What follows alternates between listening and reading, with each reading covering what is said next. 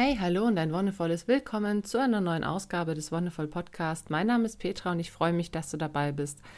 Und ich möchte heute eine Folge machen zu einem, oh ja, um mehr oder weniger einen weit verbreiteten Irrtum aufzudecken oder aufzuklären, in Anführungszeichen. Und zwar, weil es mir auch schon selber häufiger begegnet ist. Ich möchte heute über Tantra sprechen. Und Tantra ist was, was bei vielen Menschen erstmal eine Assoziation von ähm, yogischem Sex oder irgendwelchen komischen Praktiken, vielleicht auch äh, Sekten und Zeug in, ja, ins Bewusstsein ruft. Aber so ist es nicht. Und deswegen möchte ich damit aufräumen. Ich finde nämlich, Tantra hat sehr viele Facetten. Ich habe selber ein paar Bücher dazu gelesen und fand es ganz spannend, was eigentlich dahinter steckt. Lustigerweise bin aber auch ich über diesen Aspekt von Sexualität und Erotik darüber gekommen. Aber fast zeitgleich eigentlich in der Yoga-Ausbildung ging es auch um eine andere Form von Tantra. Und ich möchte dir heute kurz erklären, was heißt Tantra eigentlich, wo kommt es her, was für Prinzipien liegen dem zugrunde und welche Formen gibt es. Dabei muss ich gleich vorweg sagen, dass ich auch keine ausgebildete Tantra-Wissenschaftlerin oder Tantrikerin bin, sondern ich möchte hier wirklich nur meine Erfahrungen teilen und ein bisschen mit diesem Klischee aufräumen, dass es irgendwie alles nur um irgendwelche krassen Sexpraktiken im Kamasutra-Zeug gehen würde. So ist es nämlich nicht. Erstmal kurz zu meinem eigenen Hintergrund. Ich selbst bin zum Tantra gekommen, tatsächlich auch über meine Yoga-Ausbildung. Natürlich habe ich vorher auch schon diese ganzen Klischees und Vorurteile gehört, aber ich fand dann, das ist eine ganz tolle Art und Weise, sich damit mal auseinanderzusetzen. Und auch hier gilt so ein bisschen das, was ich in der Achtsamkeit schon gesagt habe, wertneutral mal ranzugehen. An Dinge, die du nicht kennst, die du vielleicht wirklich nur übers Hörensagen mitbekommst, dich versuchen völlig frei zu machen, versuchen deine ganzen Assoziationen beiseite zu schieben und nur noch dich zu öffnen für das, was denn da kommt. Wenn sich dann die Vorurteile irgendwie bestätigen, ja, dann kann das passieren, klar. Aber bei den meisten Fällen, beziehungsweise ich habe es tatsächlich noch nie erlebt, dass es äh, sich so krass bestätigt, sondern es ist eben viel mehr das Dazulernen, das ähm, sich erweitern, den Horizont weitermachen und neue Erfahrungen gewinnen, als dass man wirklich in diese komplett krasse Klischeekiste abrutscht. Zum Tantra an sich, woher kommt es denn eigentlich? Es ist ähm, ein Wort, das auch aus dem Sanskrit kommt, also dieser alten Sprache. Es bedeutet sowas wie Gewebe oder Zusammenhang. Und tatsächlich ist Tantra an sich eine religionsübergreifende und spirituelle Bewegung. Man weiß nicht genau, woher es eigentlich kommt, aber es ist am weitesten auch so im Buddhismus und Hinduismus verbreitet. Dann natürlich auch in diesen ganzen kleinen Splitterreligionen, Taoismus und was es da sonst noch so gibt. Im Tantra ähm, wird das Göttliche im Universum als Manifest erachtet. Also nicht, ähm, das ist immer ganz schwierig für Leute, die nicht so den Yoga-Kontext haben, zu beschreiben. Aber du musst dich von dem Gedanken lösen, wenn du christlich sozialisiert bist, dass es einen Gott gibt. Das ist nicht so. Es gibt eben dieses übermenschliche und übermächtige Bewusstsein, dieses allumfassende Bewusstsein. Manche nennen das Gott, aber das Göttliche ist diese Macht, die in uns, über uns, um uns herum existiert, die so ein bisschen das, die ganze Geschicke der Welt auch mit beeinflusst. Aber es ist nicht so wie im Christentum, dass es wirklich konkret in einer Person zu fassen wäre, sondern die Vorstellung gerade im Yoga ist, dass alles, was geschöpft ist, also die ganze Schöpfung und der Schöpfer an sich, das sind eins. Also es gibt keinen fleischgewordenen oder irgendwie spirituell erhabenen Schöpfer, sondern es passiert eben alles in diesem göttlichen Zusammenhang. Also wenn ich von Gott oder Universum spreche, das Göttliche ist wie gesagt keine Gottheit wie Zeus, Jehova, Allah, wie auch immer du es nennst, äh, egal was. Es ist, äh, es ist einfach nur dieses Synonym dafür, für diese übermenschliche und übergeordnete Macht und dieses Bewusstsein. Tantra sieht das Universum als Art Zusammenspiel von Bewusstsein und Energie und Bewusstsein wird oft als Shiva bezeichnet. Eben Shiva ist dann was, was sich als, als Form tatsächlich manifestiert. Also im Indischen gibt es ja auch sehr viele Gottheiten und Shiva ist quasi eine Form von diesem Bewusstsein. Und die Energie ist die Shakti, auch das, ähm, was, was dann vielleicht in einer gewissen Form irgendwie visualisiert wird. Das hängt damit zusammen, dass unser menschlicher Verstand Dinge, die er nicht visualisieren kann, schwerer begreifen kann. Das heißt, wenn du dir ein Bild machst, jetzt egal, ob es jetzt von einer Gottheit oder von einer Energie oder sonst was ist, dann ist es für dich einfach leichter zu begreifen. Sich irgendwie eine komische, schwerelose Macht oder ein Bewusstsein vorzustellen, das ist total schwierig und damit kommt unser Verstand tatsächlich einfach nicht klar. Deswegen machen das Menschen schon seit Urzeiten, dass sie Gottheiten oder das Göttliche an sich in irgendwelche Figuren, in auch menschliche Figuren packen, zumindest anthropomorph, also das heißt ne, Kopf, Arme, Beine, vielleicht mal mehr Köpfe, vielleicht mal mehr Beine, aber das kennst du ja. Letztendlich sind Shiva und Shakti, also Bewusstsein und Energie, göttliche Prinzipien. So wie sich eben in der Vorstellung der yogischen Tradition auch ergibt, sind die beiden auch eins. Und alles im Universum ist ein Zusammenspiel von Bewusstsein und Energie. Also irgendwie ist auch alles eins und dadurch ist auch letztendlich alles göttlich. Also das ist das, was ich gemeint habe. Die Schöpfung und der Schöpfer sind eins, es spielt alles zusammen.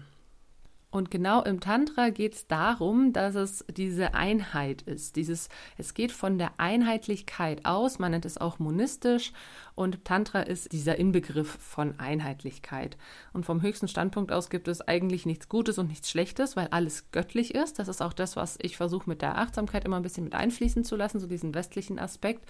Das ist das, was aus dem yogischen oder auch aus der fernöstlichen Tradition kommt, dass es ohne Bewertung alles stattfindet. Alles ist göttlich, alles ist gut, beziehungsweise eben nicht gut, sondern einfach nur da. Es existiert.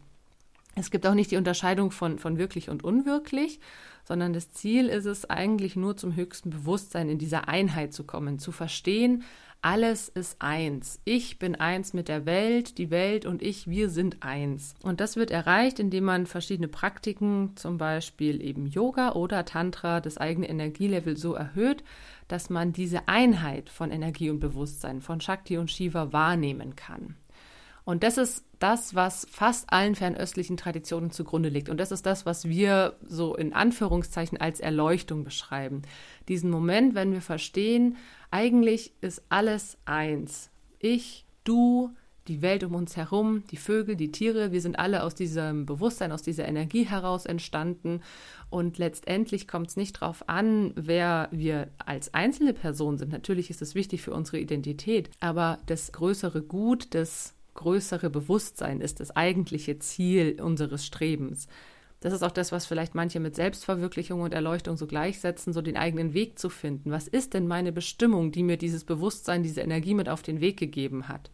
Das ist jetzt schon sehr philosophisch, vielleicht auch für, für viele schon sehr spirituell, aber es gehört einfach mit zu diesem Aspekt vom Tantra auch mit dazu.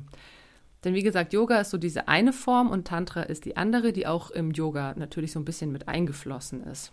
Und damit komme ich auch schon zu dem ersten Punkt, bei dem ich immer ein bisschen anecke. Denn Shakti und Shiva sind zwei Prinzipien. Das ist schon mal wieder eine Dualität, die aufgemacht wird, auch wenn es im Endeffekt um dieses Zusammenspiel geht. Aber das Bewusstsein wird als passiv gesehen und Shakti, die Energie, wird als aktiv gesehen. Und tatsächlich ist es auch so, dass diese beiden Pole teilweise als männlich und weiblich bezeichnet werden, als Prinzipien, als männliches und weibliches Prinzip. Und das ist was, was einfach momentan für mich immer noch schwierig ist, dadurch, dass ich mich so viel, nicht nur gerade, sondern auch schon in den letzten Jahren damit beschäftigt habe, wie man zum Beispiel in unserer Gesellschaft über diese Dualität hinauskommt und über solche Prinzipien hinauskommt. Dass es eben nicht nur männlich und weiblich gibt, sondern dass es ganz viel dazwischen und darüber hinaus gibt. Aber für dieses Konzept ist es eigentlich tatsächlich diese Dualität, wie auch bei Yin und Yang, Licht und Schatten. Es sind zwei Pole, und es gibt immer irgendwie zwei Pole. Und das Wichtige ist aber trotzdem, dass ich darauf hinweisen möchte, wenn es später im Tantra um männlich und weiblich geht, dass ich das schon so sehe, dass es natürlich mehr als nur männlich und weiblich geht. Ich habe leider noch keine aktuellen Stellungnahmen bezüglich äh, Tantra und Inter- und Transsexualität gefunden. Da bin ich schon auf der Suche. Wenn du oder irgendwie ein Bekannter von dir irgendwie was weiß, lasst mir das gerne zukommen. Es interessiert mich wirklich brennend, ob es da irgendwelche Stellungnahmen zugibt. Also die Verehrung des Göttlichen passiert eben meist in der weiblichen Form der Göttin und der Urmutter und die ist eben mit dieser kosmischen Energie verbunden. Im Kundalini-Yoga gibt es ja auch ein ganz spezielles Mantra, die Adi Shakti, die angebetet wird.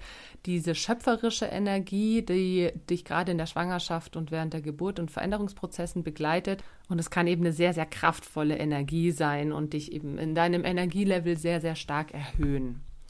Damit ist so das, das wirklich das ganz basic Grundlegende zu Tantra, möchte ich damit quasi auch dabei belassen. Es geht quasi immer um diese Dualität, Einheit von Bewusstsein und Energie und das Erreichen dieses Zustandes. Und Tantra als ein Weg dahin hat nun drei verschiedene Formen, in denen das auftreten kann. Die Energiearbeit, kannst du dir ja vorstellen, Energie hat verschiedene Ausprägungen. Darüber habe ich ja auch schon gesprochen, dass es verschiedene Körperenergien gibt. Und zum einen gibt es das rote Tantra. Das ist tatsächlich eine Praktik, in der man verschiedene, auf verschiedene Art und Weise die sexuelle Energie, also das, was wirklich so dieses Vorurteil ist, diese sexuelle Energie versucht zu erhöhen. Es geht um sinnliches Vergnügen und tatsächlich wird im roten Tantra werden auch sowas wie diese Massagen oder so angewendet, weil man eben davon ausgeht, dass der Ursprung dieser Energie, egal von welcher, liegt ja im Beckenboden, in dieser Kundalini, in dieser Schlange, die sich da eingerollt hat, ganz unten am Beckenboden in deinem Wurzelchakra. Das Wurzelchakra an sich hat jetzt noch gar nicht so viel mit Sexualität zu tun. Klar, das ist der, das Chakra, das quasi das Kind auch bei Geburt oder bei Zeugung irgendwie durchschreiten muss. Aber letztendlich ist da nur die, nur in Anführungszeichen, diese starke Kundalini-Energie in Form dieser ruhenden, schlafenden Schlange. Und um die irgendwie zu wecken, musst du den Weg über die anderen Chakren gehen.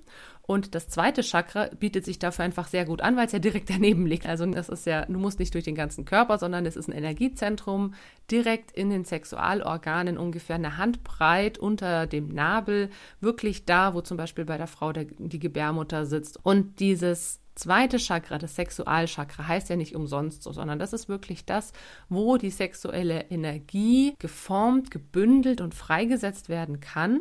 Und das Spannende im Tantra ist, gerade im roten Tantra, wenn es darum geht, dann wird eben ganz viel mit äh, Praktiken gearbeitet, die diese Energie freizusetzen versuchen.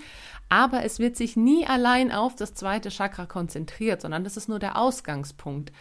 Letztendlich ist so die Idee dahinter, dass du dort die Energie freisetzt, dass du dort wirklich diese ganz starke sexuelle Energie, die du aufbauen kannst, losschickst durch deinen Körper und dadurch, dass dann diese Energie auch die anderen Chakren durchwandert, also das dritte, das vierte, das fünfte, das sechste, das siebte und dann wirklich bei deinem Kronenchakra wieder austreten kann in deine Aura dass das der Moment sein kann, in dem du diese Erleuchtung erlangst, also das Verständnis davon, dass Bewusstsein und Energie eins sind. Und dabei sind die sexuellen Praktiken wirklich so das Mittel zum Zweck, um das zu erreichen. Eine Penetration, eine Stimulation da in diesem Bereich unten, wo so viele Nervenzellen sind. Das musst du dir ja auch bewusst machen, dass unser Genitalbereich einer der Bereiche ist, der die meisten Sinneszellen hat.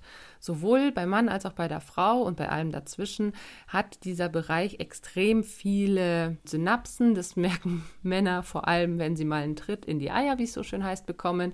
Aber tatsächlich auch bei Frauen merken sie es ja häufig, gerade bei gynäkologischen Untersuchungen, dass das super schnell auch unangenehm werden kann, dass du da sehr, sehr, sehr empfindlich sein kannst. Und dass es ein Bereich ist, der natürlich auch über Intimität und ich sag mal andere gesellschaftliche Praktiken schon von vornherein ein bisschen aufgeladen ist. Diese Sinneszellen, die sich da unten befinden, haben natürlich einerseits den Zweck, uns dieses Vergnügen zu bereiten und gleichzeitig diese Energie anzuregen. Das passiert eben einfach beim Sex oder durch Massagen ganz automatisch. Und dann kommt es darauf an, diese Energie auch zu leiten. Und das ist das, was dann im Tantra so die hohe Kunst in Anführungszeichen ist. Dass du diese Energie nicht einfach verpuffen lässt, sondern dass du sie gezielt leiten kannst, beziehungsweise dass dein Körper das irgendwann auch automatisch macht und du diesen Bewusstseinszustand der Erleuchtung erreichen kannst. Das ist tatsächlich das rote Tantra, das, was die meisten wahrscheinlich kennen, das, was äh, in, die, in unseren Köpfen diese Klischees von irgendwelchen äh, Sexorgien oder sonst was vielleicht auch ein Stück weit befeuert. Aber letztendlich ist es nur eine von drei Formen. Die anderen beiden sind das weiße und das schwarze Tantra. Auf schwarze Tantra möchte ich gar nicht so sehr eingehen. Das ist tatsächlich eher so eine Art Voodoo. Da werden zum Beispiel auch Mantras rezitiert und Amulette getragen, Rituale ausgeführt, um egoistische Ziele zu verwirklichen. Also es geht wirklich darum, sich selbst irgendwie besser zu stellen, zu bereichern, was auch immer. Es sind sowas wie ja, dass man den eigenen Reichtum, die eigene Macht erhöhen möchte, jemand anderen bezirzen oder auch Schaden zufügen möchte. Das ist so ein bisschen eine Art von, in Anführungszeichen, schwarze Magie. Auch das ist was, was natürlich negativen Einfluss auf unsere Vorstellung von Tantra haben kann. In manchen Teilen Indiens wird auch tatsächlich das Tantra an sich mit dem schwarzen Tantra gleichgesetzt. Es kann zum Beispiel auch geschehen, dass man gerade in Indien, bevor bestimmten Menschen gewahrt wird, sei vorsichtig, der und der ist ein Tantriker also wirklich eine Art Beleidigung oder eine Warnung, wobei eigentlich das Wort Tantrika ja nur heißt, dass man nach dem höheren Bewusstseinslevel strebt. Und da sind ganz, ganz viele Praktiken eigentlich mit einbegriffen. Letztendlich ist es auch so eine Angst, denn Tantriker an sich haben sehr hohe geistige Kräfte, eben weil sie in der Lage sind, die Energie sehr gut leiten zu können. Die Vorstellung ist, dass wenn jemand seine eigene Energie sehr gut leiten kann, dann kann der oder die das vielleicht auch bei anderen machen, kann Energieflüsse beeinflussen und damit eben auch Schaden zufügen. Also es ist so ein Stück weit eine Angst, die da entsteht, beziehungsweise auch eine Art von Machtverhältnis, das sich da etabliert hat gerade als Tantriker sehr, ich sag mal, weiter verbreitet waren oder in, in, vor, vor einigen Hunderten und Tausenden Jahren, war es halt dann schon so, dass das wie so diese Gurus waren. Und natürlich hat man da auch vielleicht Angst und Respekt vor, denn die haben vielleicht Fähigkeiten in, in unserer Vorstellung, die wir nicht erreichen können. Derweil ist es einfach nur diese jahrelange Übung und dieses Praktizieren. Außerdem ist es äh, tatsächlich so, dass ja diese Geschichte um die Tantriker natürlich auch sehr viel mit Aberglaube und Anekdoten zu tun hat. Und das ist natürlich auch ja, in gewisser Weise schön für Leute, sich da so ein bisschen reinzusteigern. Das kennst du ja sicher auch. In unserer Welt gibt es dann einfach irgendwelche Verschwörungstheoretiker und letztendlich ist es das gleiche mit den Tantrikern gewesen. Dann gibt es noch das weiße Tantra. Und das ist ganz spannend, denn das weiße Tantra ist wieder was ganz anderes. Das übt man, um sich selbst zu reinigen. Das heißt, du versuchst dein eigenes Energielevel dadurch zu erhöhen, dass du dich von allem, was dich belastet, frei machst, dass du wirklich mal deinen Kopf frisch machst, dass du dich komplett von allem lösen kannst. Und das ist ein Instrument, um diese ja, göttliche Kraft zu werden, um diese Einheit zu spüren und tatsächlich auch um Liebesfähigkeit zu entwickeln. Dadurch, durch diese Liebesfähigkeit gelangt man dann letztendlich zur Einheit. Denn das ist das, was so diese, äh, auch diese Vorstellung von Shakti und Shiva ist. Wenn wir uns mit jemandem vereinen, egal ob es jetzt auf sexueller oder auf geistig-mentaler Ebene ist, dann können wir das überbrücken, diese Differenz, und wir verstehen, dass unser Leben, dass wir, die Schöpfung und der Schöpfer eins sind und dass es alles im Endeffekt nur um diese Einheit geht. Weißes Tatra kann eben sehr stark rituell auch sein. Es kann sehr religiös geprägt sein. Es kommt immer auf die Art und Weise drauf an, wie man es praktiziert. Es gibt verschiedene Verehrungsrituale, auch Feuerzeremonien oder Pilgerreisen. Tatsächlich ist so das, was ich sag mal in Europa am verbreitetsten ist, ist eine spirituelle Praxis, bei der immer zu zweit meditiert wird. Gerade zum Beispiel auf dem Yoga-Festival ist es ganz spannend, auf dem europäischen Yoga-Festival oder auch auf dem deutschen. Da sitzt man sich dann in ganz langen Zweierreihen gegenüber, teilweise mit wildfremden Menschen. Und es geht nur darum, zusammen zu meditieren. Das können Meditationen sein, wo es nur darum geht, ein Mantra zu rezitieren. Oder es können auch Meditationen sein, wo man sich mit den Händen berührt, vielleicht sogar. Oder auch nur was, wo man sich in die Augen schaut. Und das ist das Spannende an eigentlich, finde ich, diesen, dieser Praktik von Tantra, das weiße Tantra, dass du tatsächlich bei solchen Meditationen ganz schnell merkst, okay, das ist zwar eine wildfremde Person und am Anfang gehen dir noch ganz viele Gedanken durch den Kopf, aber dadurch, dass das auch teilweise sehr lange dauert, also über Stunden hinweg geht, ist es dann so, okay, so ein wirklicher Aha- oder Erleuchtungsmoment, diese Person, die mir da gegenüber sitzt, es ist total egal, wer das ist, denn eigentlich sind wir ein und dasselbe. Wir sind aus dieser Energie entstanden, wir teilen uns dieses Bewusstsein und es ist alles eins. Also das ist ja das Eigentliche, das ist ja die Erleuchtung, wie gesagt. Letztendlich geht es hier auch um eine Vereinigung, um eine Vereinigung von mir und meinem Gegenüber. Und es wird auch tatsächlich so praktiziert, dass eben in der einen Reihe Männer sitzen, in der anderen Reihe Frauen und dass sich immer Mann und Frau gegenüber sitzen. Wie gesagt, auch hier habe ich leider noch keine Erfahrung, wie es ist mit LGBTQI-Menschen, aber ich weiß, dass es inzwischen zumindest auf dem Europäischen Yoga-Festival ein LGBTQI-Zelt gibt, wo sich solche Leute auch austauschen können. Aber ich habe es jetzt noch nicht erlebt. Ich war auch selber erst einmal beim Weißen Tantra, dass es ähm, irgendwie angesprochen wird oder thematisiert wird, sondern das ist ganz klar Männer, Frauen getrennt. Aber wie gesagt, anderes Thema. Und es geht eben auch hier um diese geistige Vereinigung, um das Bewusstsein zu schärfen und darum, um die Energie einfach fließen zu lassen. Und das ist das Spannende, das wirklich zu erleben, dass eine Form von Meditation dich in einen Zustand bringen kann, wo du begreifst, hey, das ist irgendwie alles egal, unser, unser, ich sag mal, weltliches Dasein, denn es kommt aufs große Ganze drauf an dadurch, dass du das teilweise mit wildfremden Menschen machst, ist es noch viel spannender, weil du natürlich am Anfang diesen ganzen Gedankenprozess hast, aber in der Meditation dann ganz schnell dazu übergehst, dich selbst als Teil dieses, dieses Universums zu begreifen.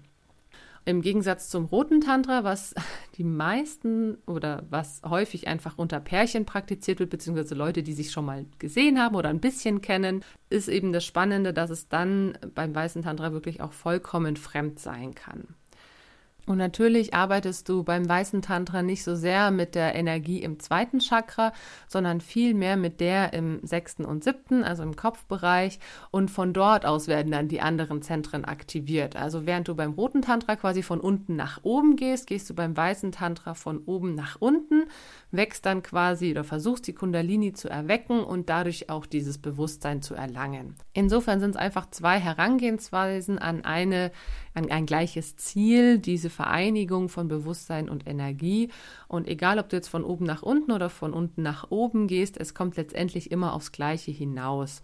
Und es bedarf durchaus auch ein bisschen Übung und ein bisschen ja, Routine beziehungsweise Erfahrung, um das wirklich zu erreichen. Und es ist auch nichts, wo man sagt, man macht das jetzt unbedingt, um sofort die Erleuchtung zu kriegen. Das ist Quatsch mit Soße. Das sollte ja in gar keinem Fall in irgendeiner fernöstlichen Tradition dein Ziel sein sondern du machst es für dich und wenn du dabei zufällig so einen Erleuchtungsmoment hast, dann kannst du dich super gut freuen, dann hast du was wahnsinnig Wertvolles erlebt, aber wenn es nicht passiert, dann hast du trotzdem einen unglaublichen Erfahrungsschatz gewonnen.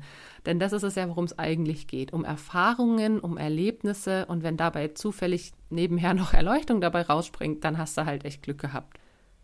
Okay, und damit bin ich mit der heutigen Folge am Ende und ich möchte dich noch auf was Kleines hinweisen. Wenn du aus Erlangen, so wie ich, oder aus der Umgebung um Erlangen bist und dich für Yoga interessierst, dann lade ich dich ganz herzlich ein, nach Erlangen zu kommen, denn hier findet noch bis zum 13. das erste Erlanger Yoga Festival statt. Es gibt jeden Tag Yoga auf der Wiese, auf der alten Wörmühl Freizeitanlage, dem alten Campingplatz. Es gibt in den verschiedenen Yoga-Studios Angebote. Es gibt für groß und klein, also also Yoga mit Kindern, Yoga in verschiedenen Richtungen, Yin-Yoga, Ashtanga-Yoga. Kundalini-Yoga ist, glaube ich, nicht mit dabei, aber dafür sehr viel Hatha, wie immer. Und das es ist ein sehr schönes Festival. Es hat zwar, wie gesagt, es, ist, es findet jetzt erst das erste Mal statt, aber dieses, gerade dieses Yoga auf der Wiese war schon letztes Jahr, was ich einfach super schön und angenehm fand.